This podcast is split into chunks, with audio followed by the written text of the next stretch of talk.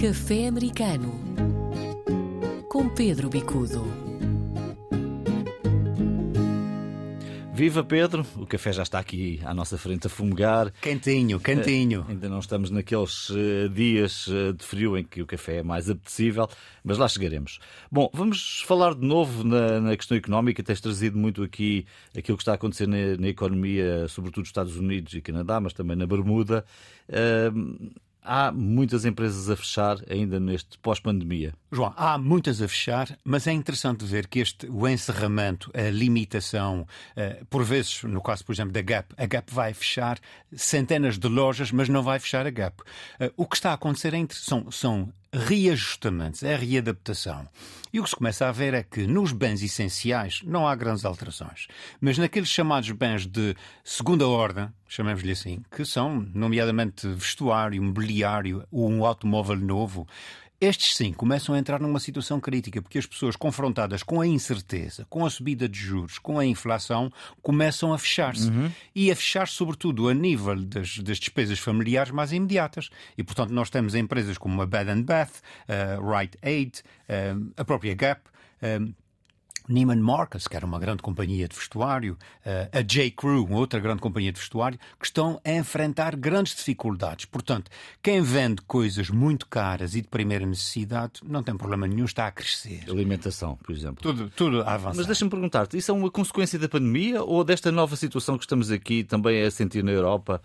Uh, guerra, aumento da inflação. É etc. combinatória. É combinatória, João. Quer dizer, a economia não funciona apenas com um vetor claro, e, portanto, há aqui uma combinatória. A combinatória da guerra veio acentuar, veio alavancar a incerteza, veio alavancar todo um processo de reajustamento da economia. E o que nós começamos a verificar é que esse reajustamento começa a entrar numa fase já mais estabilizadora, em que nós já começamos a perceber efetivamente o que é que vem a seguir.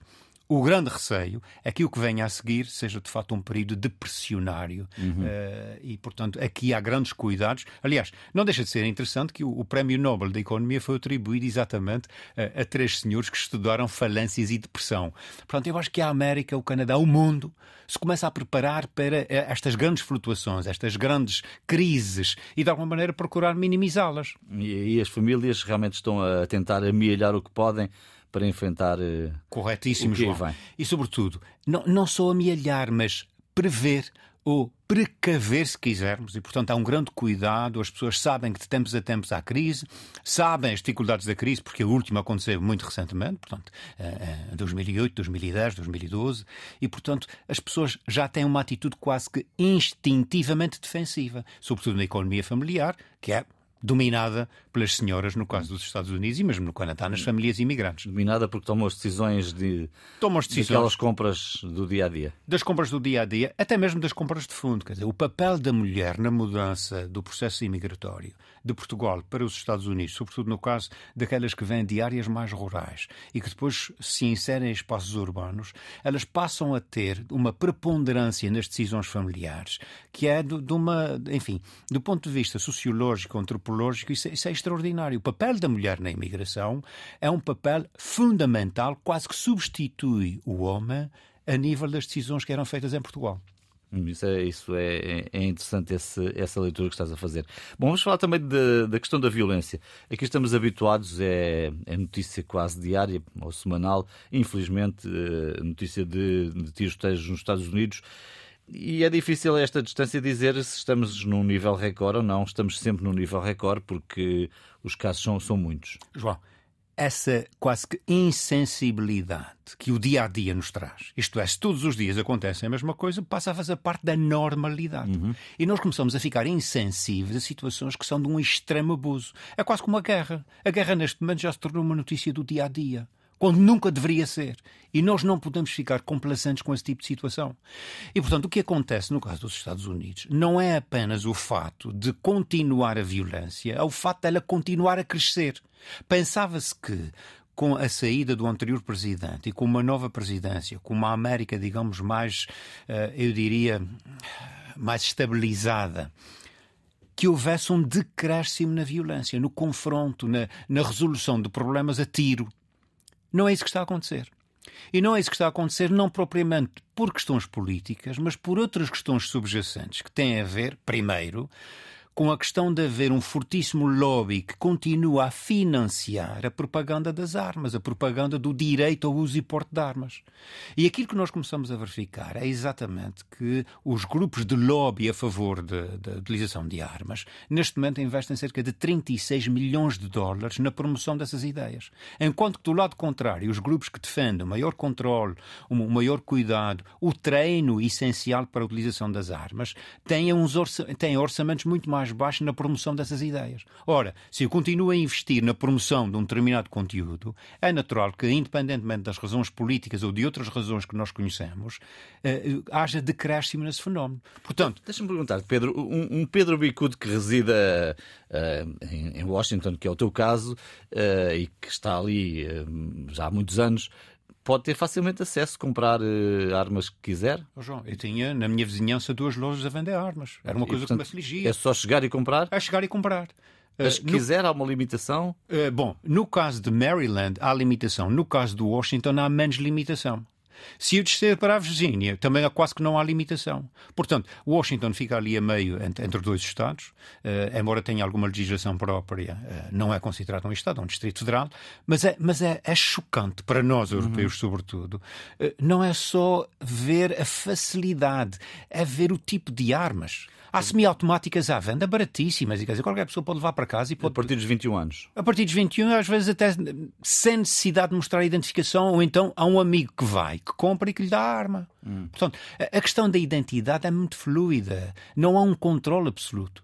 E, portanto, é essa questão de controle que diferencia os que são a favor e os que são contra. Controle, por um lado, na identidade das pessoas, verificar se são pessoas que têm, eh, digamos, um, um, um antecedentes criminais ou se têm problemas, até psicológicos, ou até mesmo pessoas que não tenham ainda a idade. Mas, a, mas há muita divisão, não é? Na sociedade muita, americana. Profundamente. A América está. Mas há quem, quem diga que tem o direito de se defender e, portanto, Bom, tem o direito ao acesso às armas. A Constituição dá esse direito. Portanto, há, há, aqui uma, uma questão básica que é a seguinte: porque é muito difícil uh, alterar essa, essa parte da Constituição? Porque a questão do direito ao uso e porte de armas, a chamada segunda emenda, faz parte dos chamados uh, uh, direitos, direitos básicos. Sim.